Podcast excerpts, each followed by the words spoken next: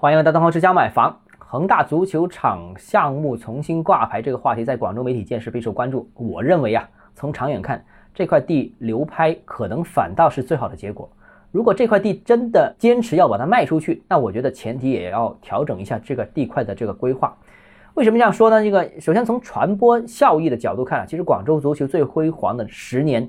其实已经是过去了，未来十年似乎也看不到广州足球啊，看不到翻身的这样一个机会。这个判断是基于我作为一个资深球迷啊，有几个观点。首先，第一个呢，就是玩足球是一个烧钱的游戏，而且是烧大钱，不烧大钱根本就不可能有好成绩。那如果没有好成绩的话，你就没有冠军，没有冠军的话，你没有亚冠。如果这些都没有的话，你搞一个这么豪华的足球场就是一个浪费。目前看呢，这个广州很难再出现一支好的球队。首先呢。国企是不太可能大规模投入搞足球的。广州过去的经验就是这样了，国企接手的那段时间都是小打小闹，呃，也不会购买什么大明星啊，这个是受到体制有约束的。那如果民企玩的话呢，又有可能了。但是现在呢，一则广州是缺乏这些巨型的民营企业。最新的这个呃呃数据公布显示啊，全国前五百的企业啊，前三十位，广州一家都没有，没有。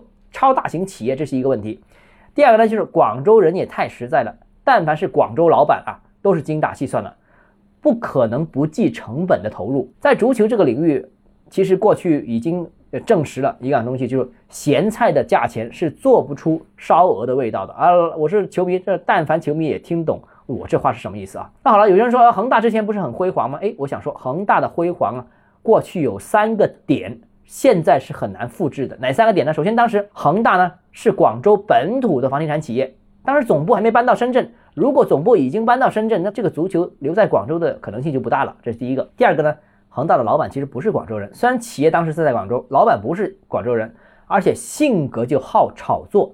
公司呢也需要足球这样一块响亮的跨界的名片，用于这个公司的公关宣传之用，它有其他目的。再有呢，当时呢。房地产是在中国经济当中是非常辉煌的，房地产企业也特别有钱。但现在你看看，广州现在房地产当然不行了，其他行业表现也一般般。当时广州有一家民营企业出这么多钱玩足球，现在啊，再重复这个可能性是比较低的。啊，这个是从这个这个足球的角度。那如果是从房地产这个角度看呢，就没有冠军级别的球队支撑的话呢，它所有的那些规划，我认为都是毫无价值的，因为当时这个巨大的这个地块规划。除了这个有球场之外啊，还有足球博物馆啦，还有巨型的商业啦，好多好多十几二十万平方米的商业，还有高端的酒店啦，还有成片的公寓啦，等等等等。但是你想想，如果没有球队，你又没有成绩，没人看球，没人看球就没有消费，呃，没有住店需求，没有购物需求。所有的东西都没有了，所以没有软实力的支撑，你光搞一个硬件是没有意义的，就是浪费。那除此以外，还有这个防疫抗疫的需求，这个大家也都知道，这个是很难预测的，这个也会影响。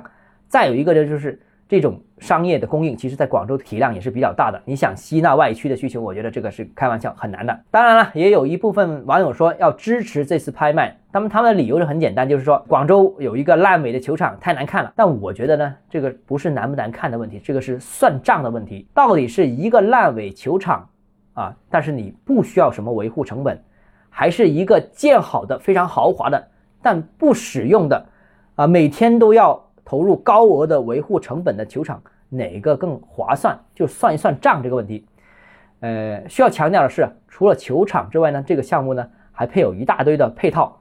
那这些不但是球场，这些配套也是属于低效资产，这个是压力运营的压力也是很大的啊。所以大家不知道还记不记得啊？我想举个例子，就是当年王健林卖到一大堆的万达这些呃五星级酒店，结果呢，这批酒店呢是。年年亏损，最终结果就是最近啊，富力已经把这些酒店开始陆陆续续开始拿出去卖了，但卖出去的价格比他当年几年前买入的价格还要便宜，也就是说卖亏了一重，持有的话又年年亏损，所以这笔账啊必须要算一算了。我个人认为啊，面子很重要，但是面子不能当饭吃啊，啊错了就错了，错了就承认，不要一错再错。